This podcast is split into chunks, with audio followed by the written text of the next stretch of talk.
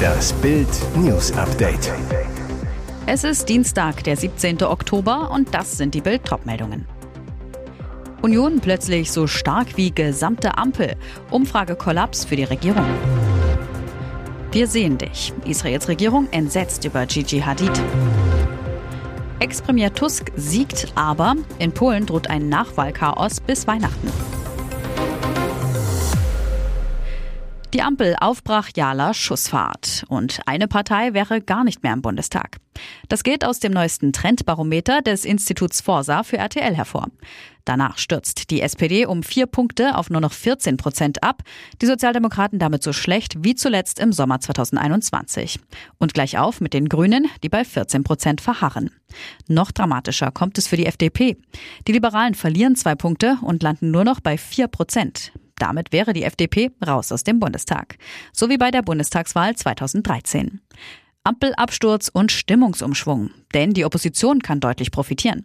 Die Union unter Führung von Friedrich Merz und Markus Söder legt deutlich zu. Vier Punkte rauf auf 32 Prozent. So stark wie seit Frühjahr 2021 nicht mehr. Auch die AfD kann einen Punkt auf 21 Prozent zulegen. Die Linke bleibt bei 4 Prozent, die Freien Wähler bei 3 Prozent. Umfrage sorgen auch für den Kanzler persönlich. Im Vergleich mit Merz und Habeck liegt er nicht mehr vorn. Könnten die Bundesbürger den Kanzler direkt wählen, läge Merz mit 20 Prozent vorn, dahinter Scholz mit 19 Prozent und Habeck mit 17 Prozent. Im Vergleich mit Außenministerin Annalena Baerbock kommen Scholz und Merz beide auf 22 Prozent, Baerbock auf 18 Prozent.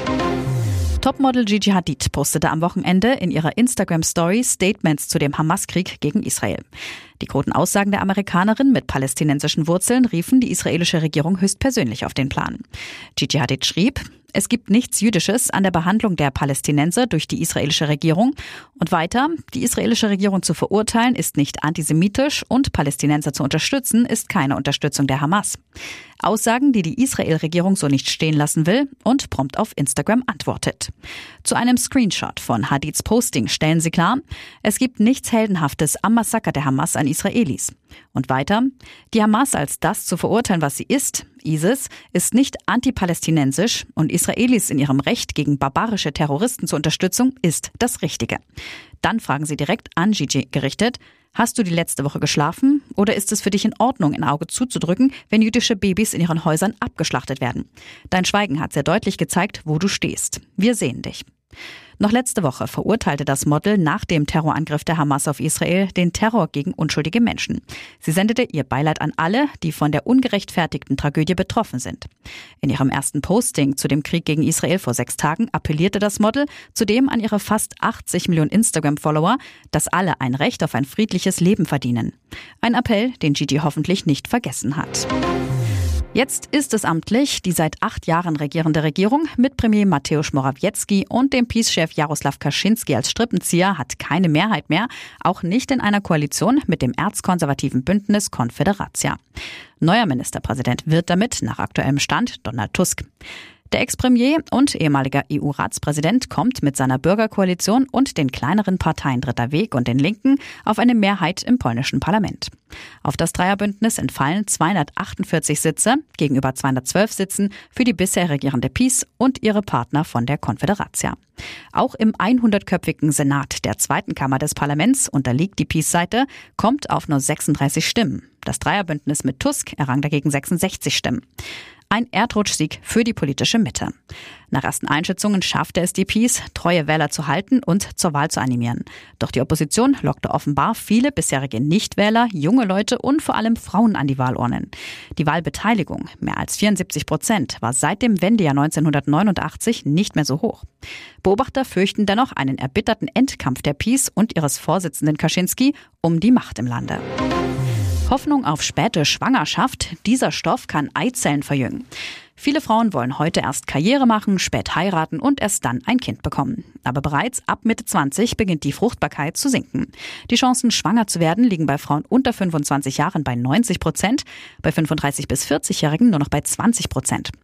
Hoffnung auf eine spätere Schwangerschaft macht jetzt die organische Verbindung Spermidin. Das zeigt eine neue Studie, die im Fachjournal Nature Aging veröffentlicht wurde. In Labortests verbesserte sich die Qualität der Eizellen und die Fruchtbarkeit bei älteren weiblichen Mäusen. Die Forscher vermuten, dass Spermidin auch die Fruchtbarkeit von Frauen verlängern kann. Forscher der chinesischen Nanying Agriculture University entdeckten in den Eierstöcken jüngerer und älterer Mäuse unterschiedlich hohe Spermidinwerte. Sie waren bei älteren Tieren geringer, gleichzeitig waren die Eierstöcke gealtert und die Eizellenqualität schlechter.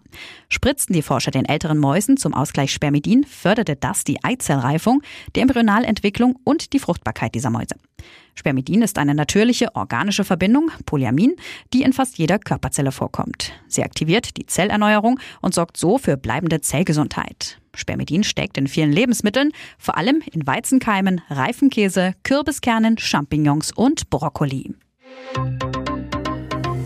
Und jetzt weitere wichtige Meldungen des Tages vom Bild Newsdesk.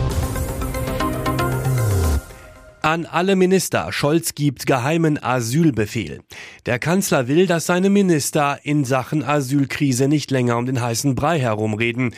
Für Olaf Scholz gibt es zwei Hauptprobleme bei der Migration. Die Zahl der Flüchtlinge, die aktuell nach Deutschland kommen, ist zu hoch und die Abschiebung von abgelehnten Asylbewerbern funktioniert viel zu schlecht, weil die Herkunftsländer ihre Staatsbürger nicht zurücknehmen. Nun macht Deutschland diese beiden Fragen zu einem zentralen Punkt in allen Verhandlungen, Gesprächen und Treffen, sowohl mit Herkunftsländern als auch mit Staaten entlang der Fluchtrouten. Scholz hat nach Bildinformationen angeordnet, jedes Regierungsmitglied, egal ob Minister oder hoher Beamter, muss die Migrationsprobleme ansprechen. Immer. Und in deutlichen Worten. Nicht am Ende ein verschwurbeltes Sätzchen murmeln, sondern die unmissverständliche Botschaft setzen, nehmt eure abgelehnten Leute zurück. Ziel der Ansage, den Herkunftsländern soll klar werden, dass es Deutschland sehr ernst meint. Die Botschaft des Kanzlers, ein Durchwinken der Menschen, akzeptiert die Bundesregierung nicht. Die zentrale Route geht gerade über Bosnien, Ungarn, Slowakei, Polen und dann zu uns. Damit die Zahl der Flüchtlinge die über diesen Weg nach Deutschland kommt, heruntergeht, hat die Bundesregierung die Grenzkontrollen zu Polen und Tschechien verstärkt. Jetzt gibt es einen Mix aus stationären und flexiblen Einsätzen der Bundespolizei. Am Brandenburger Tor, die peinlichste Party des Jahres, kostet jetzt Eintritt. Die bisherige Partyfirma ist pleite. Der Hauptstadt drohte ein trister Jahreswechsel. Auf den letzten Drücker übernimmt einer der ganz Großen der Branche. Konzertveranstalter Peter Schwenko managt die nächste Silvesterparty am Brandenburger Tor. Allerdings kostet sie erstmals Eintritt 10 Euro. Drei Gründe überzeugten Schwenko einzuspringen. Erstens, das Brandenburger Tor darf nicht dunkel bleiben. Zweitens, das unheimlich große Besucheraufkommen, Touristen und Berliner. Drittens, viereinhalb Stunden live im ZDF mit Kiwi und Kerner. Ohne Party keine Fernsehsendung. Zwei Jahre Corona-Ausfall und beim vergangenen Jahreswechsel nur eine Minisause mit gerade mal 2500 zugelassenen Besuchern auf dem Pariser Platz. Kein Feuerwerk, kein Konfetti, bitte vergessen. Es wird wieder eine große Feier zwischen Brandenburger Tor und Siegessäule. Wenn Party, dann Party, sagt Schwenko zu Bild. Allein das Sicherheitskonzept mit Security und Zaun kostet mehr als 250.000 Euro. Zumindest ein Teil soll die 10-Euro-Gebühr wieder einspielen. In etwa drei Wochen soll der Ticketvorverkauf starten. Die Karten werden personalisiert. Schwenko, wir glauben, dass das zu einer sehr sicheren Veranstaltung führt, wenn man weiß, wer da ist. Die Namen der Begleitungen können aber noch später zugefügt bzw. geändert werden. Von zehn Künstlern kennt man zehn, sagt Schwenko vieldeutig. Die Acts müsse das ZDF aber erst noch bestätigen. Die Gastronomie solle witziger organisiert werden als Food Truck Festival. Ihr hört das Bild News Update mit weiteren Meldungen des Tages. Unfassbarer Vorwurf einer Fridays for Future Sprecherin. Am Sonntagnachmittag kam es auf dem Potsdamer Platz in Berlin zu einer Pro-Palästinenser-Demo. Eigentlich als Mahnwache genehmigt, eskalierte der Aufzug zur Anti-Israel-Hetze mit antisemitischen Ausrufen.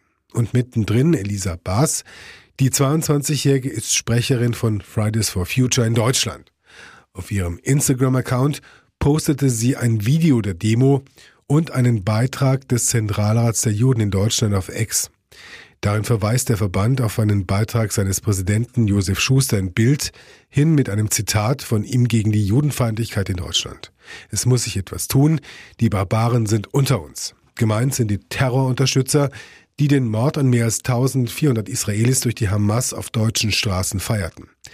Bass, skandalöser Kommentar dazu, in Deutschland herrscht eine Pogromstimmung gegen Palästinenserinnen und Schuster heizt sie an. Fakt ist, es gibt keine antipalästinensischen Demos in Deutschland, auch keine Pogromstimmung gegen Palästinenser. Im Gegenteil, es waren Palästinenser, die am Tag des bestialischen Terroranschlags in einigen deutschen Städten auf die Straße gingen, um den Mord an Juden zu feiern. Weil sie Zeugenaussagen zufolge bei Rot über die Straße gegangen war, ist eine 61-Jährige von einem Auto erfasst und so schwer verletzt worden, dass sie noch an der Unfallstelle starb. Das Unglück ereignete sich in Köln. Laut Polizei wollte die Frau die Neusser Landstraße im Stadtteil Seeberg überqueren. Dabei lief sie einer 48-Jährigen vors Auto, die aus Richtung Köln-Chorweiler kam. Die Fahrerin erlitt einen Schock und musste in ein Krankenhaus gebracht werden. Die Strecke war rund vier Stunden in beide Richtungen gesperrt und wurde um kurz vor zwei Uhr in der Nacht zu Dienstag wieder freigegeben. Experten klären den genauen Unfallhergang. Laut dem Kölner Stadtanzeiger, der sich ebenfalls auf Zeugenaussagen beruft, war das Opfer plötzlich auf die Straße getreten. Hier ist das Bild News Update. Und das ist heute auch noch hörenswert. Experte warnt vor Milliardenschaden. Jeder dritte Bürgergeldbezieher arbeitet schwarz. Das Bürgergeld soll 2024 um satte 12 Prozent steigen. Jetzt schlägt die erste Branche Alarm.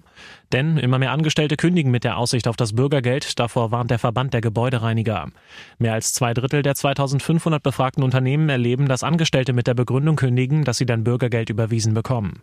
Hans-Jürgen Völz, Chef Volkswirt des Mittelstandverbandes BVMW zu Bild. Jeder Mittelständler weiß, wer mit Bürgergeld ähnlich viel in der Tasche hat wie mit regulärer Arbeit, überlegt sich genau, ob sich Aufstehen und Ärmel hochkrempeln lohnen. Jetzt warnt Arbeitsexperte Professor Friedrich Schneider in Bild. Für Bürgergeldempfänger lohnt sich unter Umständen die Schwarzarbeit viel mehr als ein regulärer Job. Die Folge? Ich schätze, dass rund ein Drittel der erwerbsfähigen Bürgergeldbezieher schwarz dazu verdient, so Schneider. Eine enorme Zahl.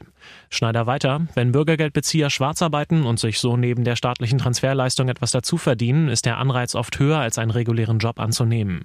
Dann werden Steuern und Versicherungsbeiträge fällig, die den Verdienst reduzieren.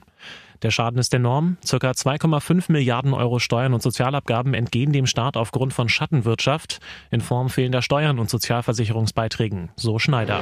Erstaunliches Studienergebnis. So süchtig machen Chips wirklich. Achtung bei Eis, Chips oder Schokolade, denn sie können süchtig machen. Wissenschaftlern zufolge haben verarbeitete Lebensmittel mit hohem Fett- und Kohlenhydratgehalt ein extrem hohes Suchtpotenzial. Deshalb sollten sie entsprechend eingestuft und deklariert werden. Das fordern Experten um die Psychologieprofessorin Ashley Gerhardt von der Universität Michigan. Demnach hat eine Analyse von 281 Studien aus 36 verschiedenen Ländern gezeigt, dass durchschnittlich 14 Prozent der Erwachsenen und 12 Prozent der Kinder eine Esssucht entwickelt haben, die auf einem ähnlichen Niveau wie Alkoholabhängigkeit oder Nikotinsucht liegt. Den Forschern zufolge sind Lebensmittel mit einem hohen Anteil an raffinierten Kohlenhydraten oder zugesetzten Fetten mit starkem Verlangen, übermäßigem Verzehr und Kontrollverlust assoziiert. Sie haben eine ähnliche Wirkung wie Nikotin und Alkohol, fördern die Freisetzung von Dopamin im Gehirn und aktivieren das Belohnungssystem. Außerdem haben sie eine höhere Bioverfügbarkeit und wirken somit schneller auf das Gehirn. Auch die häufig zugesetzten Geschmacksverstärker und andere Zusatzstoffe können die Suchtgefahr erhöhen. Und Zucker oder fetthaltige Lebensmittel machen gesündere Alternativen weniger attraktiv. Laut den Experten sind weitere Studien notwendig, um das Suchtpotenzial dieser Lebensmittel genauer zu definieren und herauszufinden, ab welcher Dosis und bei welcher Aufnahmemenge sie süchtig machen.